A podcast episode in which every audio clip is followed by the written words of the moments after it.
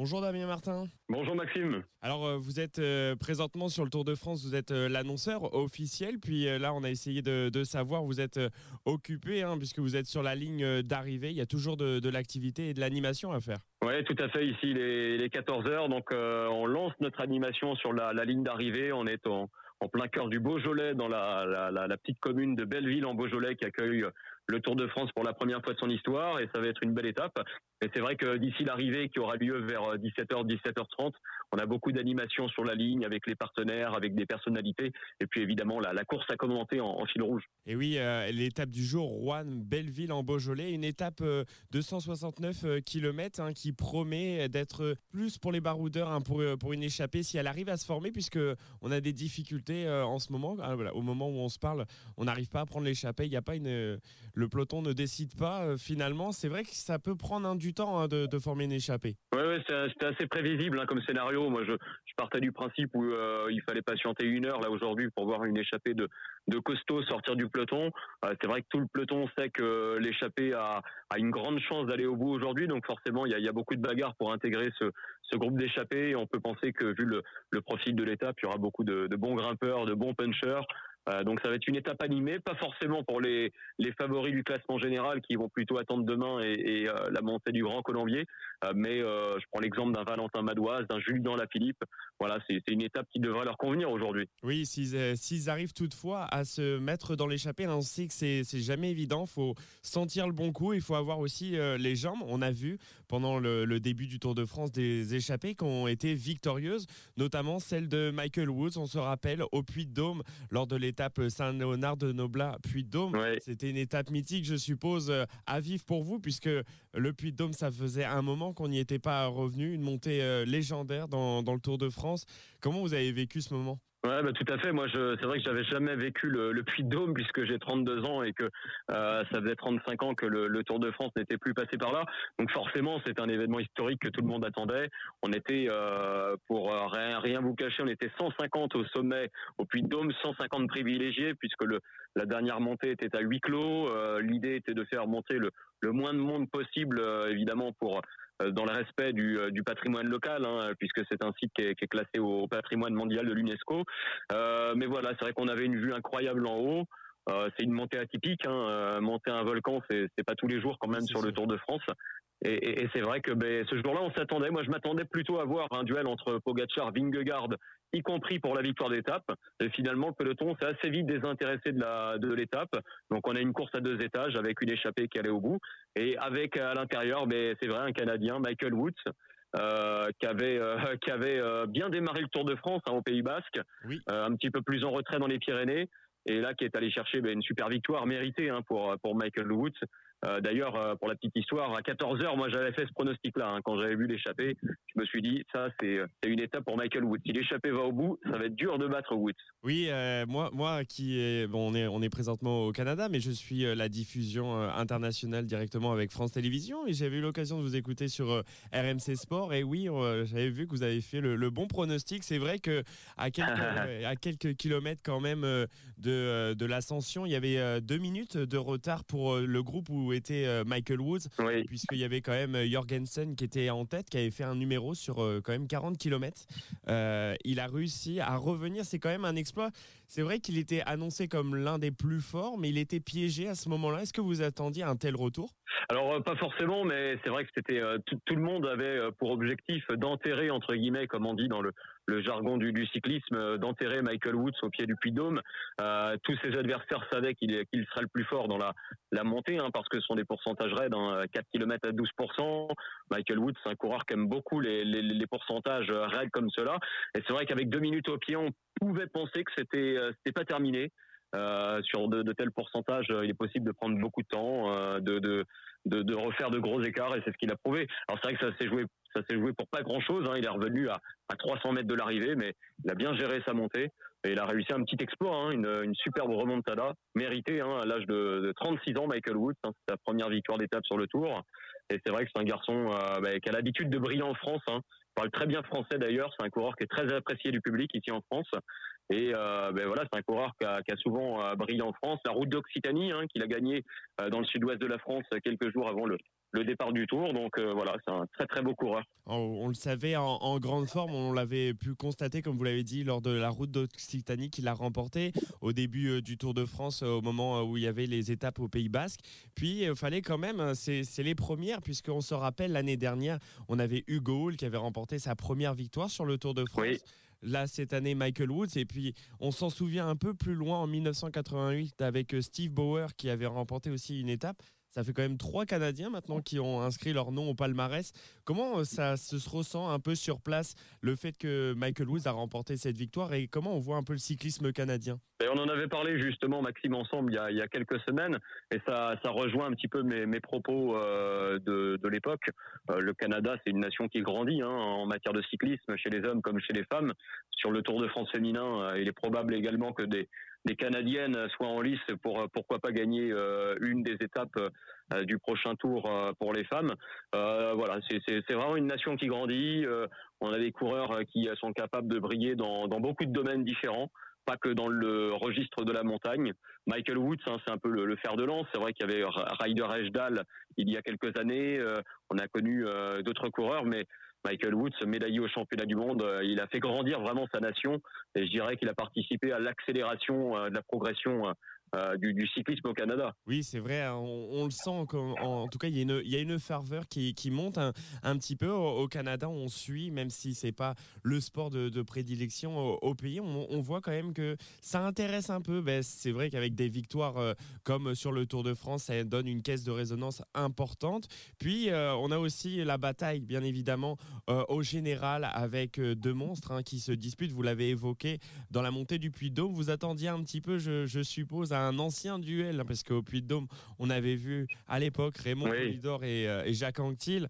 Je pense que c'était euh, les, observateurs voulaient revoir un petit peu ces, belles images. Et on a quand même euh, le Slovène Tadej Pogacar et Jonas Vingegaard, le, le Danois tenant du titre, qui se livrent une bataille depuis le début du Tour de France assez spectaculaire. Exactement. On s'attendait finalement à peut-être revoir la, même image qu'en 64 et, et cette fameuse euh, photo du, du coude à coude entre Poulidor et Anctil, parce que ces, deux coureurs, euh, Pogacar, Vingegaard, ils ont un niveau vraiment très proche l'un de l'autre. Bah, ça se manifeste euh, après la moitié du tour par, par l'écart hein, qui les sépare au classement général. 17 secondes après 11 jours de course, c'est vraiment rien. Mais bon, on va rentrer maintenant dans le, le dur du parcours. Hein. Il y a un enchaînement d'étapes montagneuses qui s'annonce. Donc on verra lequel euh, va prendre l'ascendant sur l'autre. Euh, ils ont deux trajectoires différentes avant le tour. Pogacar, lui, a été a, survolé le, début de saison avant de se blesser à, Liège-Bastogne-Liège. Il a quasiment pas couru depuis deux mois. Euh, donc on peut penser qu'il pourrait encore monter en puissance d'ici la, la, fin du Tour de France. Quant à Vingegaard, lui aussi, il s'est montré souverain sur quasiment toutes les courses auxquelles il a participé. C'est lui qui a démarré le, plus fort euh, ce Tour de France. C'est lui qui porte le maillot jaune.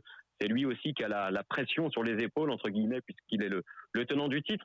Euh, Maxime, me, me demandez pas mon pronostic. Hein. ça va être encore trop compliqué à, vous dire hein, parce que on est surpris tous les jours finalement. Oui, ah, c'est vrai que c'est difficile à pronostiquer. On, on quand même, on, voit une tendance que ça va se jouer très certainement si, si, tout va bien entre ces deux hommes, mais ils sont à un tel niveau très similaire que on a du mal. On, sait qu'on est à un. lequel, lequel, des deux, c'est compliqué. C'est ça, peut-être un petit 2-1 parce qu'à l'avantage psychologique euh, sur les dernières étapes, ça serait Pogacar, mais bon, ça ne veut rien dire. On rentre, comme vous l'avez dit, dans la partie la plus compliquée euh, du Tour de France, puisqu'on enchaîne cette année quand même cinq massifs montagneux. Là, on va aller euh, du côté euh, des Alpes avec euh, dès demain l'étape du Grand Colombier, 14 juillet. Oui, dans le Jura, oui. Je pense que oui, dans le Jura, pardon. en le 138. Juste à côté. 138 km, Grand Colombier, ça reste une montée très mythique, impressionnante. Ça, le 14 juillet, on sait que les Français vont essayer de briller, mais je pense que là, ça va se jouer avec les leaders au général. Ah oui, oui, complètement. Hein. Demain, je pense qu'il n'y a aura pas de surprise en haut. Euh, d'autant plus que c'est un peu une course de côte. Finalement, il n'y a, pas d'autres grandes difficultés euh, dans cette étape-là. Donc, on peut penser que les, favoris du classement général vont faire rouler leur équipe pour arriver au pied, euh, pas très loin de l'échapper. Et ça devrait se résumer à un nouveau duel entre Vingegaard et Pogacar. Ils n'attendent que ça. Hein. Ça fait plusieurs jours finalement qu'on les voit assez calmes. Donc là, je pense que mentalement, ils ont très envie d'en découdre. Puis alors euh, c'est vrai, vous dites qu'ils sont assez calmes, mais on les a vus quand même euh, en début de deuxième semaine être euh, très mouvementés en début d'étape. C'est vrai que c'est aussi la, magie de ce Tour de France hein, qui se court avec ces deux hommes, mais aussi avec les autres protagonistes. C'est assez mouvementé. On avait eu un départ d'étape à la sortie de l'étape de repos assez impressionnante. Est-ce qu'il y, y, a des étapes là qui, qui vous dites, vous allez dire, oh là, faut faire attention. Je sais que l'étape où il y a le col de la Lose est une étape à retenir C'est peut-être l'étape reine de ce Tour de France. Oui, oui, oui. Il y a le, col de la Lose, forcément, avec euh, l'arrivée euh, du côté de Courchevel. Il y a celle du Grand Colombier, euh, je le disais. il y a le contre-la-montre, hein, forcément. Là, c'est un petit peu l'ordre de vérité. Hein. Le face-à-face -à, distance dans une étape contre la montre qui avait très dur avec la, côte de Domancy. L'avant-dernière étape avant Paris, celle qui mènera les, coureurs dans les Vosges avec l'arrivée au Markstein. Bref, il y a aussi Saint-Gervais-Mont-Blanc. Donc il y a encore cinq ou, cinq ou six épisodes décisifs.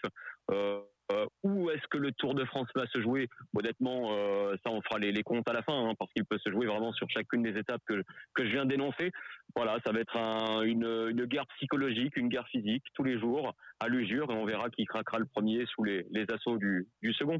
Puis euh, pour finir un, petit peu ce, ce, résumé hein, de, de, cette mi-Tour de France, on sait qu'il y, a la bataille pour le, le, général, on a la bataille du maillot à poids qui prend la direction pour le moment de Nelson Paules, mais on ne sait jamais, hein, puisque les étapes les plus difficiles arrivent, donc on a le temps de faire son retard pour euh, les autres grimpeurs. On a Jasper Philipsen qui domine hein, euh, les arrivées au sprint euh, depuis le début du Tour de France avec quatre victoires à son actif. Très certainement pour le maillot vert s'il n'a pas de pépin jusqu'à Paris. Et puis on a aussi la bataille pour le podium. Je sais que c'est une bataille encore plus serrée. Qu'est-ce que vous voyez? On sait qu'il y, a des, au moins 5 à 6 coureurs hein, qui se tiennent vraiment dans un mouchoir de poche. Oui, ben il y a Jain Lake qui a pris une petite option, hein, c'est vrai, en prenant un coup d'avance dès la, première étape de montagne, mais c'est vrai qu'il y, a, le, temps de, voir euh, ce classement euh, se, redessiner dans les, prochaines étapes. C'est vrai que côté français, on espère que David Godu va, réussir à monter en puissance dans les Alpes pour essayer de revenir dans le match. Euh, ouais, ouais, il y a encore 5-6 coureurs capables de, de, jouer le podium, hein, avec le, le, jeune Rodriguez pour Ineos aussi, qui est, est un coureur solide hein, malgré ses 22 ans. Euh, il y aura euh, une course à deux étages, hein, l'une pour la victoire, l'autre pour le podium probablement. Mais c'est vrai que voilà, les, coureurs qui jouent la, la, troisième place sont assez loin en général euh, des deux premiers, donc ça les poussera peut-être à, tenter des grandes manœuvres. Et c'est vrai qu'on peut vivre de, de, grandes et belles étapes à venir. si on voit par exemple un David Gaudu attaquer en début d'étape de montagne dans les Alpes, pourquoi pas hein.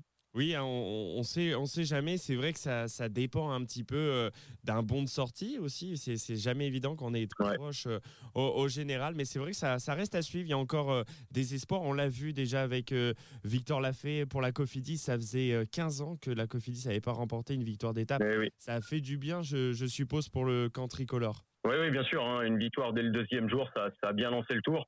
Le niveau est vraiment hyper relevé. Hein. C'est c'est pas facile évidemment pour le peloton français. Bon, on a pour le moment quatre ou cinq coureurs dans le top 20, euh, deux dans le top 10 avec euh, David Godu et Romain Bardet, et on voit Julien Alaphilippe hein, qui attaque tous les jours. Donc on espère pour Julien que que ça pourra sourire hein, parce qu'il le mérite. Hein, il travaille beaucoup.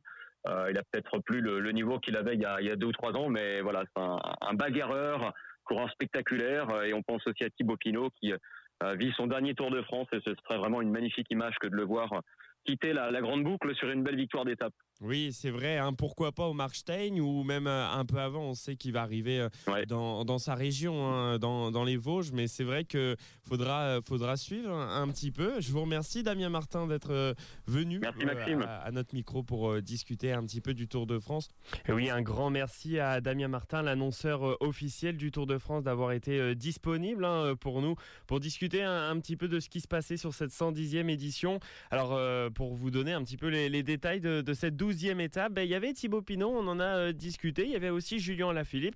Donc il ne s'était pas trop trompé, mais on n'avait pas prévu, on n'avait pas vu le, coup venir avec euh, Yon Izaguirre qui a signé pour la Cofidis une deuxième victoire. Et oui, le, coureur espagnol originaire euh, du Pays Basque a remporté sa deuxième victoire sur le, Tour de France dans sa carrière. Ben, c'est une, étape qui a été très musclée puisqu'on on a fait quand même les deux premières heures de course à pas moins de 48 km/h de moyenne. Donc ça s'est couru couru assez rapidement. Les favoris se sont un peu attaqués en début d'épreuve, mais finalement, c'est une échappée, hein, comme l'a annoncé très bien Damien Martin. Il l'indiquait que c'était pour une échappée. Demain, ça risque d'être pour les leaders, pour les, grosses jambes un petit peu au général. Faudra, faudra suivre. Thibaut Pinot a fait un, rapproché au général, mais on suivra un petit peu Michael Woods, le Canadien, avec qui on a pu un peu discuter. On est, on est revenu hein, sur euh, sa victoire. Et eh ben, euh, a chuté euh, durant l'étape sans gravité. donc c'est quand même une bonne nouvelle. Faudra suivre hein, les, les, coureurs canadiens et les coureurs du Tour de France. Nous on se retrouve en musique et puis on a de la visite en studio. Mais ça c'est dans quelques instants.